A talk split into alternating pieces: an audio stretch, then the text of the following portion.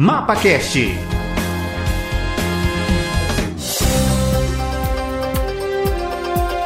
Olá, este é o MapaCast, o podcast que traz as novidades do setor agropecuário para todo o Brasil. O país quer reduzir a emissão de carbono na atmosfera proveniente do setor agropecuário em mais de um bilhão de toneladas nos próximos 10 anos. Essa é uma das metas da nova etapa do Plano Setorial de Adaptação e Baixa Emissão de Carbono na Agropecuária, chamado de ABC. É este plano, lançado agora em outubro, que o governo brasileiro vai levar no fim do mês para a Conferência das Nações Unidas para as Mudanças Climáticas, COP26, grande fórum mundial de busca de soluções para controlar as mudanças climáticas no planeta. Mas quem vai contar tudo para a gente, inclusive sobre as outras metas desafiadoras do plano ABC, é a Fabiana Vila Alves, coordenadora geral de mudanças do clima do Ministério da Agricultura, Pecuária e Abastecimento. Olá, Fabiana, bem-vinda ao MapaCast. Obrigada, é um prazer estar aqui com vocês. Bom, a gente sabe que o ABC, é a atualização do plano ABC, executado de 2010 a 2020, que acabou se tornando aí referência mundial de política pública na promoção de tecnologias e práticas sustentáveis no setor agropecuário. Mas para a gente começar a nossa conversa, conta quais os principais resultados o Brasil já alcançou nesse período. Exatamente, Ana. Nós temos aí 10 anos já de resultados com o Plano ABC então tivemos nessa primeira década de 2010 a 2020 alcançamos metas que superaram as nossas estimativas, né? Então nós tínhamos a previsão de 35 milhões e meio de hectares com algum tipo, alguma das seis tecnologias que eram fomentadas no plano ABC e conseguimos 52 milhões e conseguimos também 15% a mais do que nós havíamos previsto de mitigação de gases de efeito estufa, uh, equivalentes a 173 milhões de toneladas de CO2 equivalente evitados. Então isso foi um grande, uh, foram grandes metas e grandes resultados nessa primeira década que nós acabamos de finalizar. Certo, agora falando de futuro, até 2030, a meta de reduzir em mais de um bilhão de toneladas a emissão de carbono é sete vezes maior do que o valor definido na primeira etapa do plano, né? Quais são as outras metas ousadas do plano ABC? Exatamente. Então, se nós fomos, tivemos muito sucesso nessa primeira década, agora então nós temos metas mais ambiciosas. Mas são metas que, apesar de parecerem ambiciosas, elas são muito factíveis, porque foram metas que foram delineadas juntamente a grupos de trabalho, na sua maioria formada por pesquisadores. Então, as novidades para essa próxima década são que nós temos uh, a uh, terminação intensiva e os sistemas irrigados uh, onde nós, uh, para cada um deles, então, temos 3 milhões adicionais de uh, áreas uh, irrigadas e mais 5 milhões de cabeças de bovinos abatidas em sistemas de confinamento e semi-confinamento. E para essa próxima década, nós temos, além daqueles 52 milhões né, aproximados que nós tivemos, nós temos aí mais 72 milhões, 72,68 milhões de hectares utilizando essas tecnologias que eu comentei.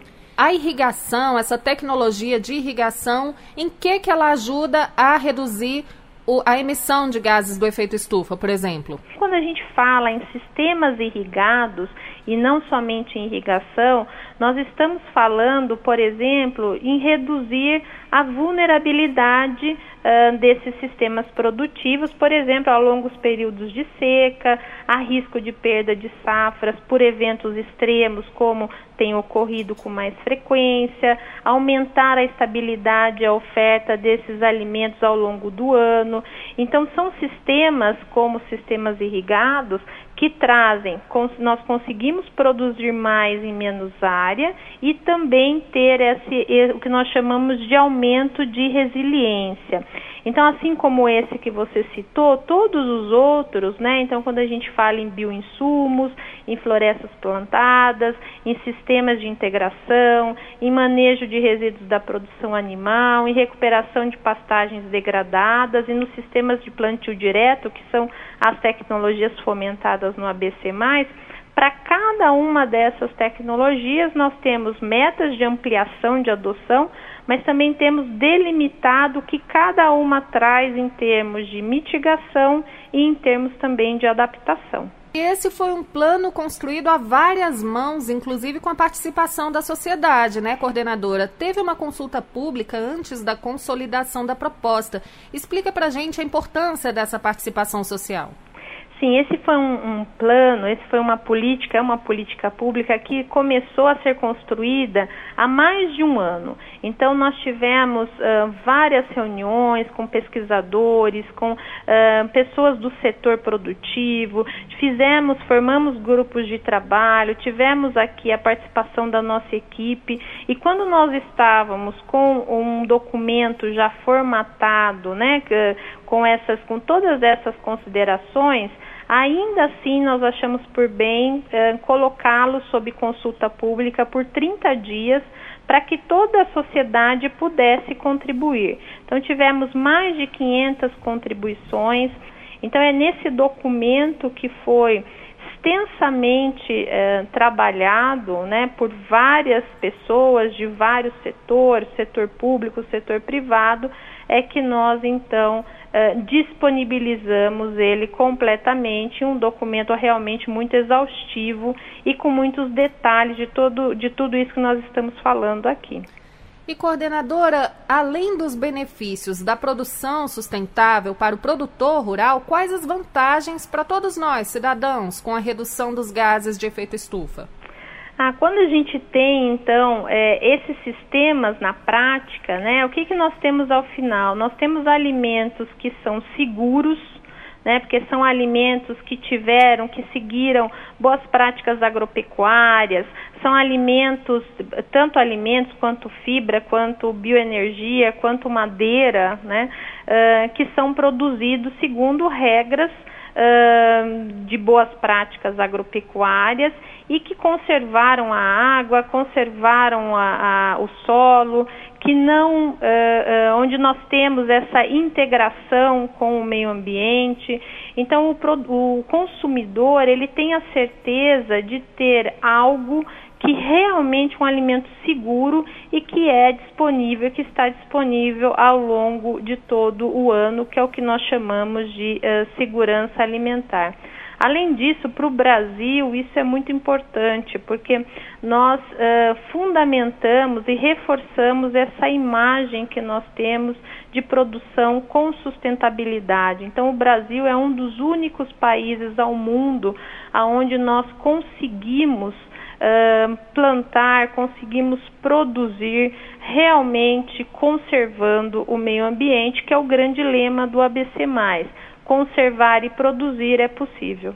Legal. E para a gente encerrar esse bate-papo, como vai ser a participação do Brasil na COP26 lá em Glasgow, na Escócia? Esse encontro que está marcado para os dias 31 de outubro a 12 de novembro. Qual a expectativa, coordenadora? Você que também vai estar lá.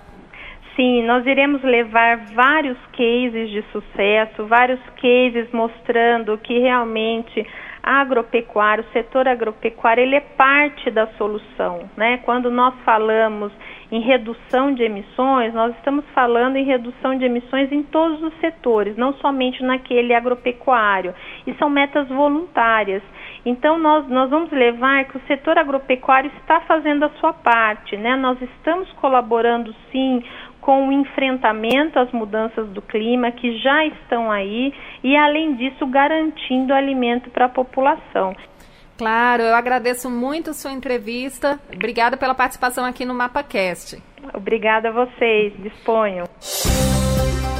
Então é isso, vamos ficando por aqui. Fique ligado porque em breve vamos divulgar mais um episódio do MapaCast com as principais novidades do setor agropecuário.